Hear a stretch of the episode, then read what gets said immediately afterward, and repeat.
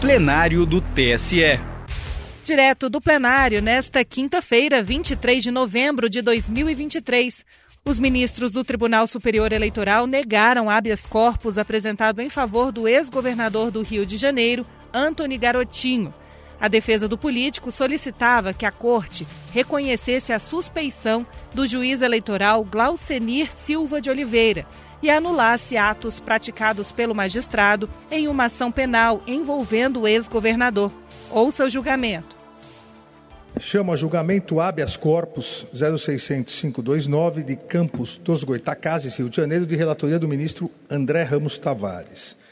Aqui trata-se de habeas corpus com pedido liminar impetrado por suposto constrangimento ilegal decorrente de acórdão proferido pelo Tribunal Regional Eleitoral do Rio de Janeiro, no qual não se conheceu de exceção de suspeição oposta em favor do paciente.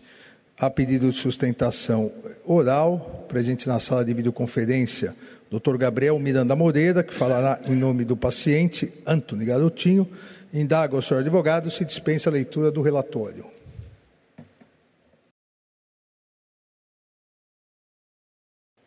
Senhor advogado retornou à sala de conferência indaga ao doutor Gabriel Miranda Moreira se dispensa a leitura do relatório.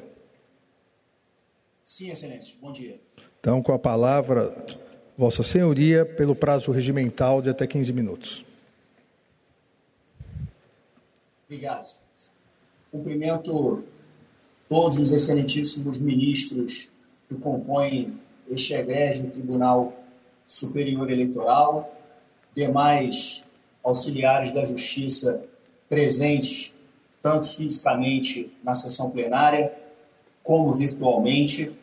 Excelências, o caso a ser debatido hoje perante este egrégio Tribunal Superior Eleitoral é, no entendimento da defesa técnica, de uma gravidade singular.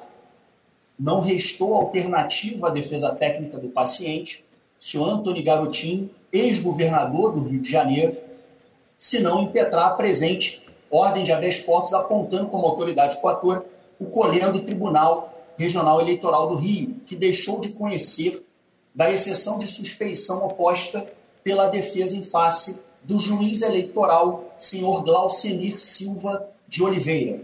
Os fatos a serem relatados na presente sustentação oral por este causídico são graves, como dito, mas antes é importante contextualizar o enredo da ação penal eleitoral que culminou com a impetração do presente habeas corpus. O paciente foi alvo de uma denúncia oferecida pelo Ministério Público Eleitoral, na qual narrava a existência de suposta associação criminosa voltada à captação de votos através de um programa social chamado Cheque Cidadão, mantido pela Prefeitura de Campos dos Goitacazes, no estado do Rio de Janeiro. A referida acusação foi recebida pelo então juiz substituto da centésima zona eleitoral de Campos dos Goitacazes, doutor Glaucenir Silva de Oliveira, em 11 de novembro de 2016. E, na ocasião, também fora decretada a prisão preventiva do senhor Antônio Garotinho. Desde logo, vale citar também a participação de outros dois personagens fundamentais para a aferição da suspeição deste magistrado, que são o delegado que conduziu o inquérito policial, o doutor Paulo César Barcelos Cassiano Júnior, da Delegacia de Polícia Federal em Campos dos Goitacazes, Rio de Janeiro, que foi encarregado, como dito, da condução do inquérito número 236/2016 e também do promotor de justiça, doutor Leandro Manhães, que como representante do Ministério do Ministério Público Eleitoral atuou no feito desde a fase de inquérito. Fim da instrução processual, tendo por base é, é, é, é, fim da instrução processual, o magistrado titular da centésima zona eleitoral de Campos dos Goitacazes, doutor Ralph Manhães, proferiu sentença condenando o paciente nos termos da denúncia a pena de 9 anos, 11 meses e 10 dias de reclusão. A defesa técnica apresentou recurso de apelação ao, TRE do Rio de Janeiro, elencando uma série de preliminares que, enseja, que ensejariam, no entendimento da defesa, a anulação da ação penal. Somente após a apresentação das razões de apelação, vieram ao conhecimento do paciente novos fatos reveladores de suspeição pretérita do magistrado substituto de primeiro grau, doutor Glaucenir Silva de Oliveira, o que ensejou a oposição pelo então advogado à época, de exceção de suspeição durante a fase recursal. E esse, excelências, é o ponto nevrálgico do debate do presente habeas corpus. Quais foram esses novos fatos reveladores e essas novas provas da, sus da suspeição deste magistrado? O primeiro deles foi um áudio do juiz Glaucenir Silva de Oliveira destilando alevosias e fazendo gravíssimas acusações contra o senhor Antônio Garotinho e o ministro Gilmar Mendes, gerando sua severa punição pelo CNJ, inclusive. No curso das investigações da denominada Operação Chequinho e em diversas outras ocasiões, o comportamento do juiz Glaucenir, que atuava como magistrado substituto da centésima zona eleitoral, foi bastante reprovável e revelou clara parcialidade na condução da ação penal, o que restou evidenciado no dia 23 de dezembro de 2017. Na referida data, que foi três meses após a aprovação de sentença condenatória pelo juízo da centésima zona eleitoral, nos autos da ação penal, veio à tona nas redes sociais um áudio no qual este magistrado fez absurdas afirmações contra o paciente e contra o ministro Gilmar Mendes, além de outras autoridades. O mencionado áudio foi gravado após o senhor Antônio Garotinho ter sido vítima de arbitrariedade cometida pelo referido magistrado quando decretou sua prisão sem fundamentação idônea. O conteúdo do áudio, que possui mais de cinco minutos de duração, foi gravado pelo próprio juiz Laucenir e veiculado em um grupo de aplicativo de mensagens de WhatsApp, ganhando as manchetes de todo o país.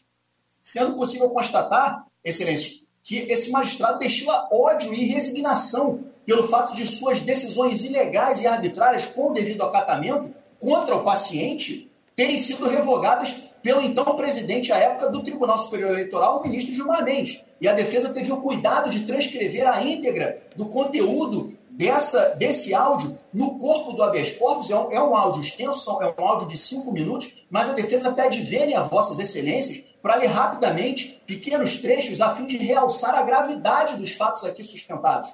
E, e mais uma vez, a defesa pede licença para ler rápidos trechos.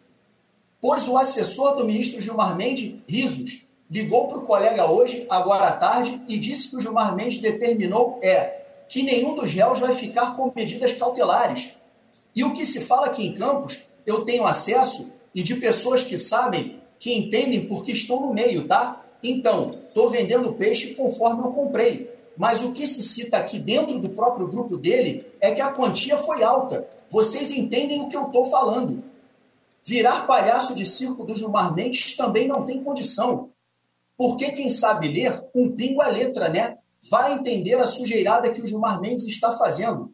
Isso é um absurdo, entendeu? O Gilmar não tem mesmo vergonha na cara. Infelizmente, não adianta fazer campanha contra ele porque ele sorri. Ele é sarcástico, entendeu? Mas é desanimador, sabe? É desanimador. É uma, des, des, é uma desilusão porque a gente trabalha sério.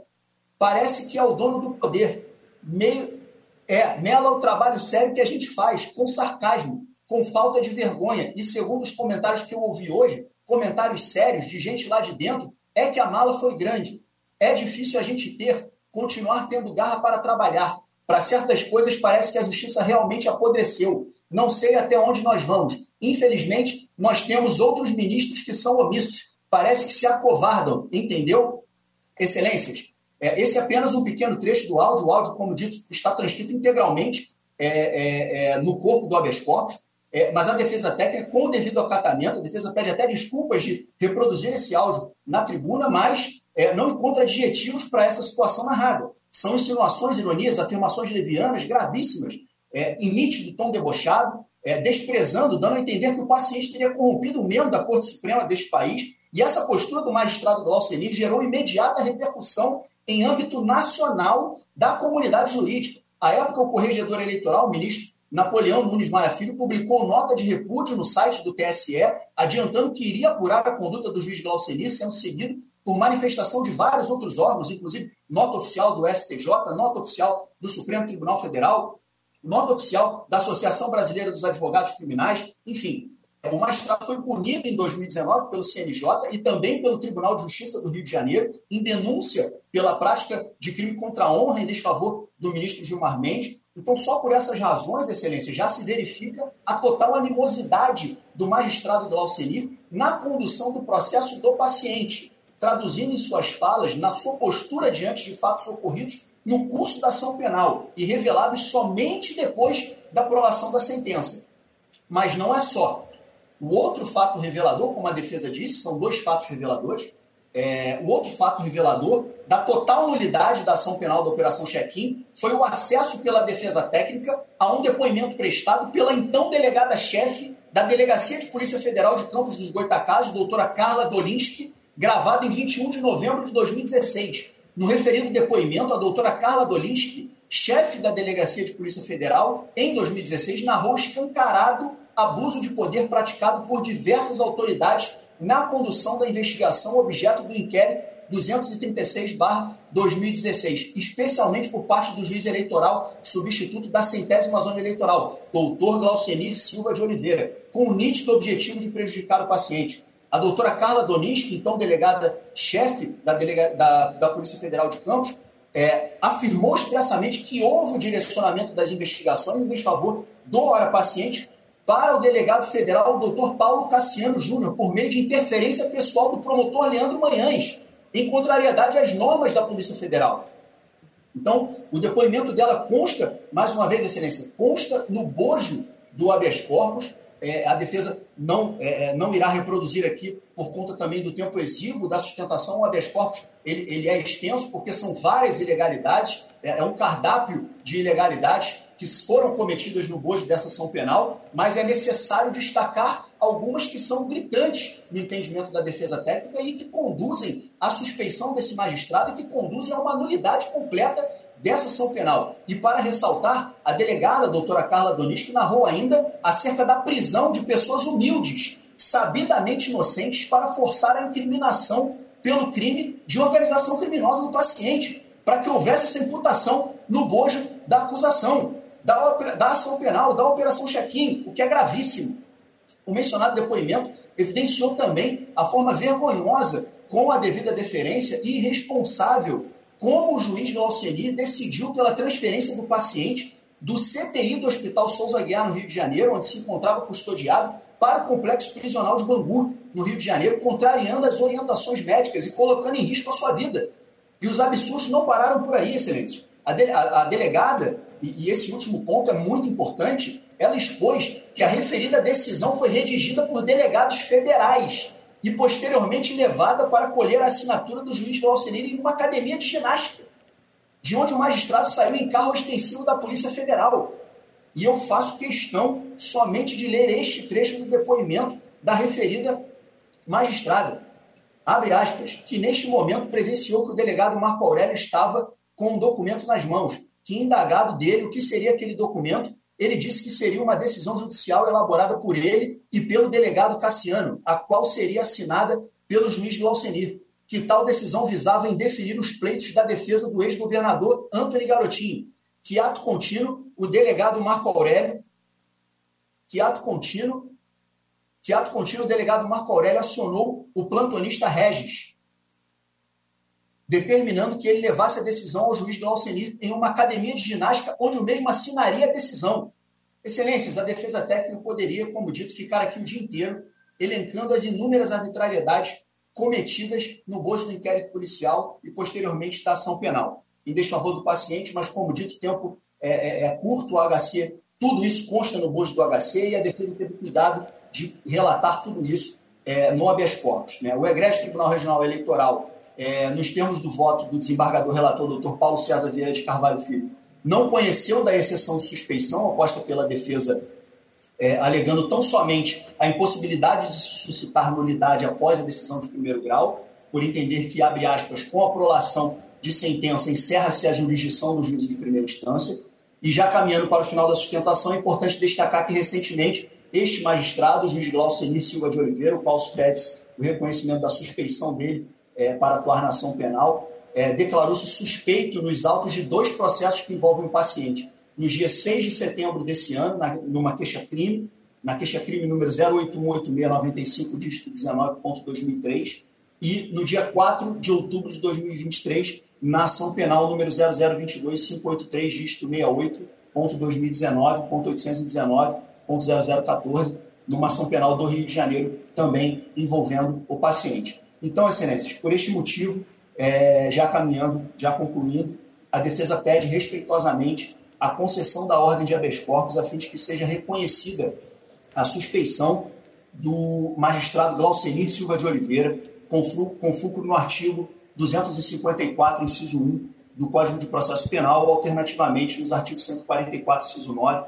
145, inciso 4 do Código de Processo Penal, para processar e julgar o senhor Antônio William Garotinho, ora paciente do presente habeas corpus, e, consequentemente, a decretação da nulidade de todos os atos praticados relativos à ação penal é, da Operação Check-in, ação penal número 0034, dígito 70.2016, que tramitou aqui no Rio de Janeiro, com base no artigo 564, inciso 1 do Código de Processo Penal, e agradeço o tempo de Vossas Excelências.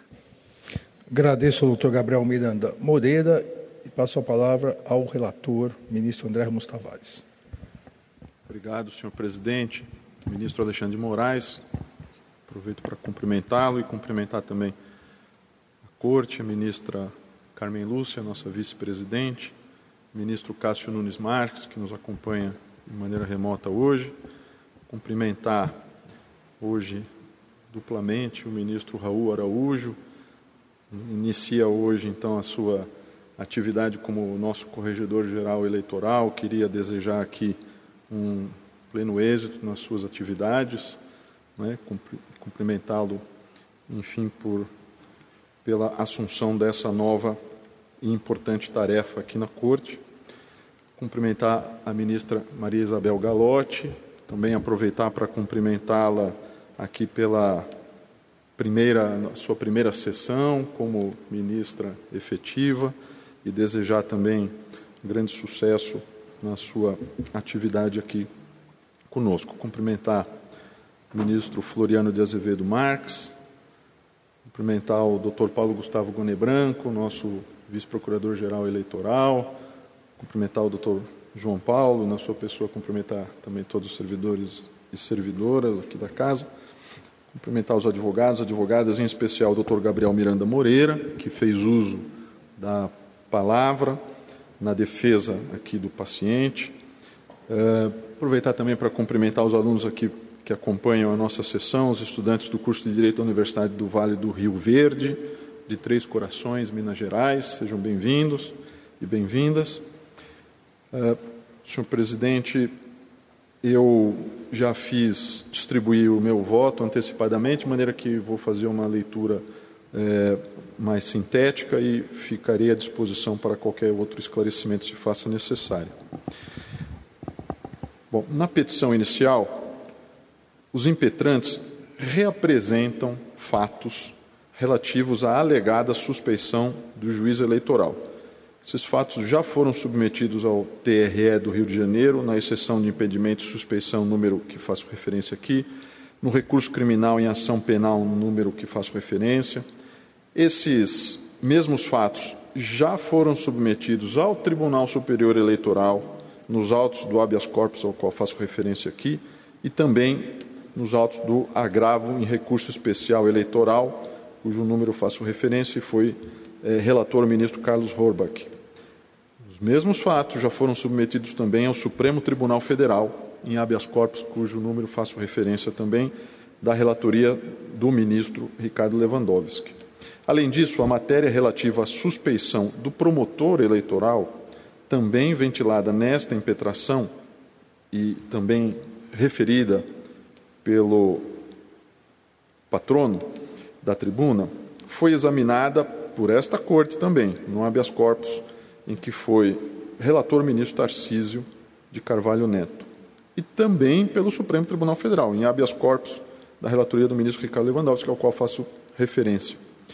Em nenhuma dessas oportunidades foi identificado constrangimento ilegal decorrente de suspeição do magistrado ou de qualquer outra autoridade que tenha participado da condução das investigações e dos trâmites do processo penal eleitoral. À época, o Tribunal Superior Eleitoral aplicou o entendimento que já é assente aqui na Corte, no sentido de que o habeas corpus não é um instrumento adequado para aferição de eventual suspeição ou impedimento, cuja análise pressupõe, como sabemos, contraditório, dilação probatória, que não é cabível na estreita via do habeas corpus. Não obstante isso, até então, realmente não havia provimento definitivo da instância ordinária sobre o tema da suspeição das autoridades arroladas nesta impetração, motivo pelo qual a matéria merece realmente ser revisitada agora a partir do novo quadro fático probatório que se delineou pelo Tribunal Regional Eleitoral no julgamento do recurso criminal. As supostas ilegalidades novamente suscitadas na presente impetração, no ponto de vista, não se sustentam. Em primeiro lugar, a Corte de Origem esclareceu que o magistrado apontado no inicial como inimigo capital do paciente não participou dos atos de instrução processual nem proferiu a sentença condenatória. Quanto às declarações do magistrado, que foram inclusive já é, repetidas aqui imparcialmente, e que foram reveladas num áudio, são opiniões, uma opinião pessoal sem nenhuma relação com o julgamento da ação penal que se pretende anular. A exceção da decisão que realmente decretou prisão preventiva do paciente, essa realmente proferida pelo juiz, excepto nos estertores da investigação, mas rapidamente revogada por essa corte, inclusive, da, uma decisão da lavra da ministra Luciana Lócio, nenhum outro ato instrutório ou decisório praticado no curso da ação penal foi atribuído a esse magistrado, de modo que se pudesse cogitar de nulidade as inteiras na ação penal. Por outra parte, o depoimento da delegada federal Carla de Mello Dolinski, colhido no bojo do procedimento investigatório instaurado pelo Departamento de Polícia Federal e que vem sendo utilizado pelo paciente para embasar sucessivas exceções de suspeição e habeas corpus desde 2018, é uma evidência isolada, não corroborada pelas demais provas coligidas aos autos, insuficiente para comprovar suposto conluio entre o juiz eleitoral, o promotor e o delegado federal. Conquanto não haja possível arguição de suspeição de autoridade policial aos atos do inquérito, aos atos do inquérito, posto que é expressamente vedado pelo artigo 107 do Código de Processo Penal, da hipótese de conluio ventilada pelo paciente, o TRE do Rio afastou a alegação de atuação imparcial do delegado federal, tendo em vista que os fatos colhidos nas apurações administrativas não se referem à ação penal no qual o paciente figura como réu. Quanto à arguição de suspeição do promotor Leandro Manhães de Lima Barreto, a Corte Regional entendeu não haver inimizade minimamente comprovada entre o Ministério Público Eleitoral e o paciente o TRE enfatizou que a denúncia não foi assinada pelo promotor excepto, mas subscrita por outros promotores, seis outros promotores, e que os atos instrutórios da ação penal foram acompanhados por vários membros da acusação, em conjunto. Em suma de tudo que se apurou nas instâncias ordinárias, constatou-se: primeiro, o magistrado não praticou, atos instru... não praticou atos de instrução no curso da ação penal e não proferiu a sentença condenatória. Além de não ser possível arguir suspeição de delegado, a prova coligida aos autos não comprovou nenhum ato praticado no curso da investigação em coluio com as demais autoridades. Terceiro, o promotor eleitoral não subscreveu a denúncia, que foi assinada por outros seis promotores, nem atuou isoladamente na instrução do feito, que foi conduzida a instrução conjuntamente. Cito aqui a jurisprudência do STF a respeito da inimizade capital e da necessidade de que ela seja comprovada, por não se perfazer com meras alegações de animosidade. E sigo, as representações formuladas pelo próprio paciente contra as autoridades arroladas na inicial não se prestam a configurar a alegada sus suspeição. E cito novamente aqui um caso semelhante no, julgado no Supremo Tribunal Federal, no qual a Corte decidiu que eventuais representações do advogado em face do relator, e aqui o relator é, desse caso foi Vossa Excelência, senhor presidente, ministro Alexandre de Moraes. Então, diz ali a decisão: eventuais representações do advogado em face do relator ou em face do membro do Ministério Público nos órgãos que entende pertinentes também não se revelam como motivo caracterizador de suspeição ou impedimento. Se assim fosse, qualquer advogado exercendo seu direito de petição poderia causar automaticamente a impossibilidade de determinado juiz exercer a judicatura em todos os processos nos quais atua a utilização do mesmo conjunto de fatos deduzidos na presente impetração em outro habeas corpus relativo a feito penal que tem por objeto eventuais crimes complementares dissociados dos crimes que estão sendo apurados na, operação, na, na operação Chequinho, que deu ensejo à condenação do paciente nos autos da ação penal 34, denota ter sido empregada como estratégia genérica de defesa a tentativa de construir uma pseudo-atmosfera de perseguição pessoal que, a toda evidência, não encontra amparo na realidade. Delineado esse quadro, não é possível aplicar o teor do julgado do STF no habeas corpus 164493, Distrito Federal, invocado pelos impetrantes na inicial. Nesse sentido, a própria Suprema Corte ressaltou que apenas é possível o exame de alegação de parcialidade do magistrado em sede de habeas corpus se, a partir dos elementos produzidos e juntados aos autos do remédio colateral, restar evidente a incongruência ou inconsistência da motivação judicial das decisões das instâncias inferiores, que foi redator para o acordo o ministro Gilmar Mendes. Essa circunstância não se verifica neste caso. Portanto, senhor presidente, não há nenhum fato novo que justifique interpretação diferente do que a já conferida no julgamento dos feitos anteriores sobre as mesmas alegações trazidas na presente impetração. Além disso, os fatos e provas coligidos aos autos não foram suficientes para confirmar a parcialidade do juiz eleitoral ou de qualquer das outras autoridades apontadas na inicial. Entendimento que guarda coerência com a jurisprudência mais recente do Supremo. Nesse sentido, senhor presidente, é, nego o provimento ao habeas corpus, sendo prejudicado, ficando prejudicado o pedido liminar. Agradeço ao relator que negou o provimento ao habeas corpus. Ministra Carmen Lúcia.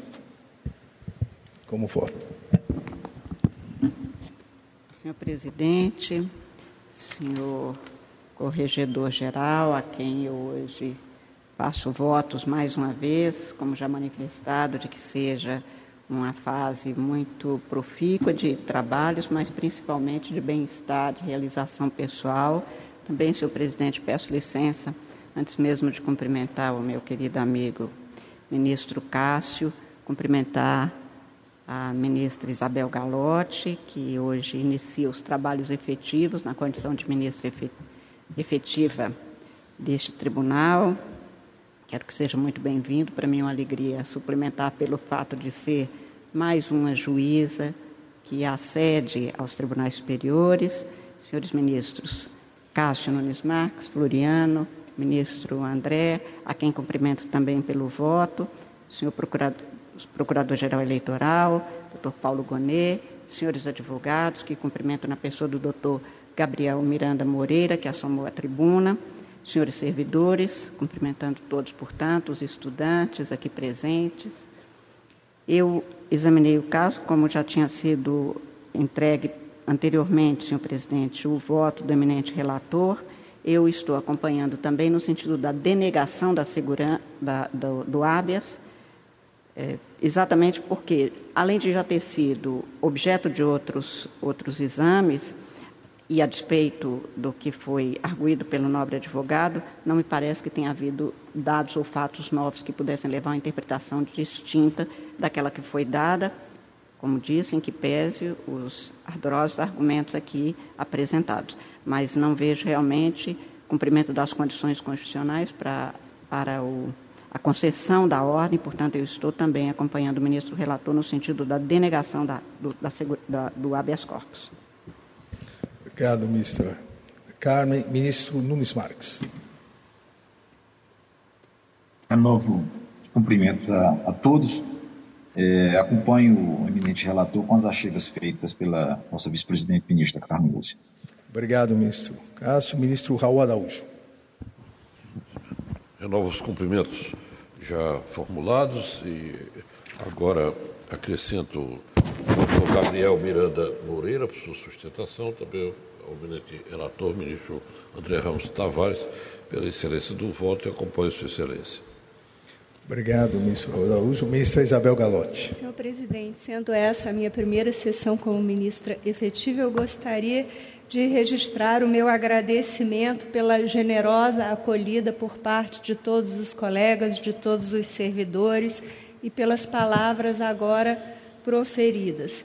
Também gostaria de expressar a minha honra por integrar esse colegiado composto por um seleto grupo de magistrados e também expoentes da academia jurídica e gostaria também de registrar os meus cumprimentos pelo profícuo trabalho realizado pelo ministro Benedito na corregedoria e manifestar a minha alegria de estar aqui com o ministro Raul como nosso corregedor, a quem cumprimento e cujo trabalho de juiz culto, ponderado e experiente eu já acompanho no STJ há muito tempo. Parabéns, ministro Raul Araújo.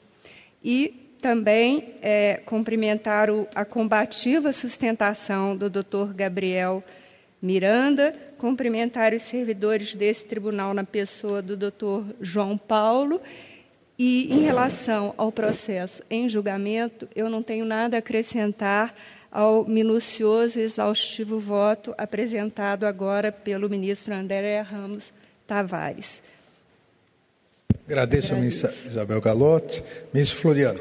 Senhor presidente Alexandre Moraes, ministra vice-presidente Carmen Lúcia, é, ministro Cássio Nunes, é, faço minhas as palavras aqui de saudação tanto ao ministro Raul, hoje inaugurando a sua atuação, que quero crer profícua na corregedoria, como à ministra Isabel Galotti, que hoje inaugura não a presença na bancada, mas a sua participação como ministra eh, efetiva, ministro André, eh, procurador Paulo Gonet, eh, senhor, saúde dos advogados também, elogiando a combativa sustentação do. Gabriel Miranda Moreira.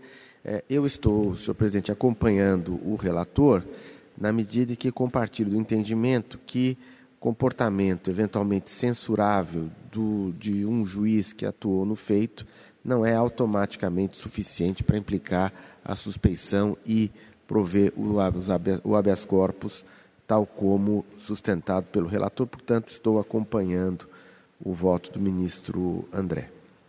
Obrigado, ministra Isabel. Desculpe, mas aqui na emoção da minha estreia eu cometi uma falha de esquecer de cumprimentar logo o procurador-geral eleitoral em exercício. Talvez por ter tanta estima por Sua Excelência já estava implícito e eu esqueci. Então, gostaria de fazer esse registro. Obrigado, ministra Isabel. Eu também cumprimento a sustentação oral do ministro advogado mas acompanha integralmente o relator e proclama o resultado. O tribunal, por unanimidade, negou o provimento ao habeas corpus, julgando prejudicado o pedido liminar, nos termos do voto do relator. Para mais informações, procure na Justiça Eleitoral pelo HCC 0600 529 58. Justiça Eleitoral, a justiça da democracia.